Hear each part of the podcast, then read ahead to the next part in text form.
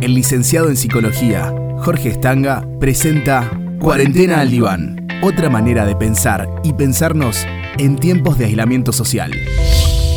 Capítulo 4. No ludos. En seis días de cuarentena en la Argentina, ya hubo más de 5.000 detenidos en todo el país por violar el aislamiento social, preventivo y obligatorio. A pesar del coronavirus, largas colas para entrar a Villa Gesell y Pinamar. En plena pandemia miles de argentinos deciden viajar al exterior, pese a las recomendaciones de los profesionales de la Organización Mundial de la Salud. Coronavirus. En medio de la cuarentena detienen a un joven chino por estar jugando al Pokémon Go en las calles de San Telmo.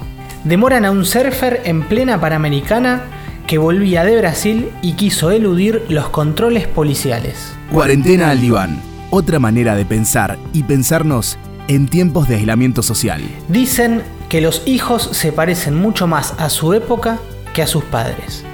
¿Qué nos enseñan estos hijos de esta época? Creo yo que es un momento interesantísimo entonces para que nos preguntemos, ¿en qué época vivimos? ¿Qué corona el virus de esta época? ¿Será que vivimos en una anomia? ¿Que los límites se han perdido? ¿Que se cayó el nombre del Padre, como diríamos los analistas? ¿Que los reguladores simbólicos ya no operan? ¿Estamos en una época sin ley? Sin lugar a dudas que la pandemia, a nivel mundial, podríamos decir, es un momento privilegiado donde se pone en juego la relación que cada uno tiene con la ley. ¿Sacás a pasear al perro con culpa? ¿Negociás con las miradas acusadoras de los vecinos para ir a comprar? ¿O estás del lado más bien de los que vigilan desde su ventana? ¿O sos quizás de los que acatan al pie de la letra las ordenanzas que dispone el gobierno? ¿O tal vez sos de los que transgreden, como el chino, el surfer y los veraneantes de la Ruta 2? Freud nos diría que esta es una lucha entre la pulsión y la cultura. Y el viejo no era muy optimista al respecto.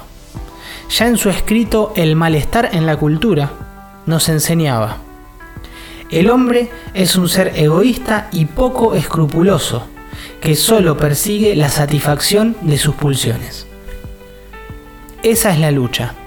Vivimos en cultura y la cultura nos protege de los peligros que implicaría vivir en estado salvaje. Nos regula, nos ordena, pero a su vez nos genera un profundo malestar.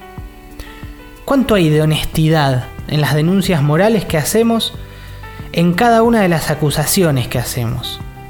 ¿Y cuánto hay de que en el fondo, en verdad, me gustaría poder estar haciendo lo que el otro hace y yo no me permito? Repito, la lucha es interna y es ontogenética, es generacional, es inherente al ser humano. ¿Y cómo salir de esta encrucijada? Con el recurso del juego. Una de las herramientas más nobles que tenemos como humanidad es el juego. Y yo no diría, como tituló Crónica, que todos estos personajes son boludos. Yo más bien diría que son no ludos. No saben jugar. Aún no asimilaron lo más básico de todo juego social, sus reglas. Porque si se fijan, en todos los casos, se trata de personas que buscaban un único fin, jugar. Ya sea al Pokémon Go, jugar una escapada a la costa en un fin de largo, o jugar a surfear controles policiales y periodistas. Querían jugar, pero se olvidaron que lo esencial en todo juego son las reglas.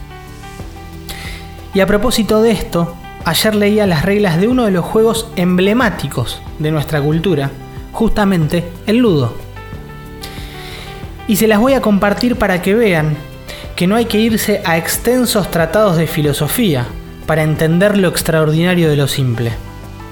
Se los voy a compartir y cualquier similitud con la realidad será mera coincidencia. Les voy a hablar del Royal Ludo. Ese ludo que traía dos dados, un dado tradicional con los números y otro dado que traía dos figuras, una corona y una pluma. La corona es la que da inicio al juego. Empieza a jugar el que tiene el número más alto. El objetivo del juego es llevar a todos los peones a casa. El juego es sabio. Si un peón del rival te toca, hace contacto con vos, perdés. No podés pasar por encima de tus propios peones. Y la pluma es la que nos ayuda a avanzar. La pluma simboliza la confianza, el honor, la fuerza, la sabiduría y la cultura. Nietzsche dijo, la madurez del hombre radica en que sea capaz de volver a encontrar la seriedad con la que jugaba cuando era niño. El juego es cosa seria, decimos los analistas, y aprovecho a preguntarte, ¿qué juego estás jugando vos en esta cuarentena? El licenciado en psicología, Jorge Stanga, presenta Cuarentena al Diván, otra manera de pensar y pensarnos en tiempos de aislamiento social. Para contactarte con el licenciado, envía un mail estangajorge.gmail.com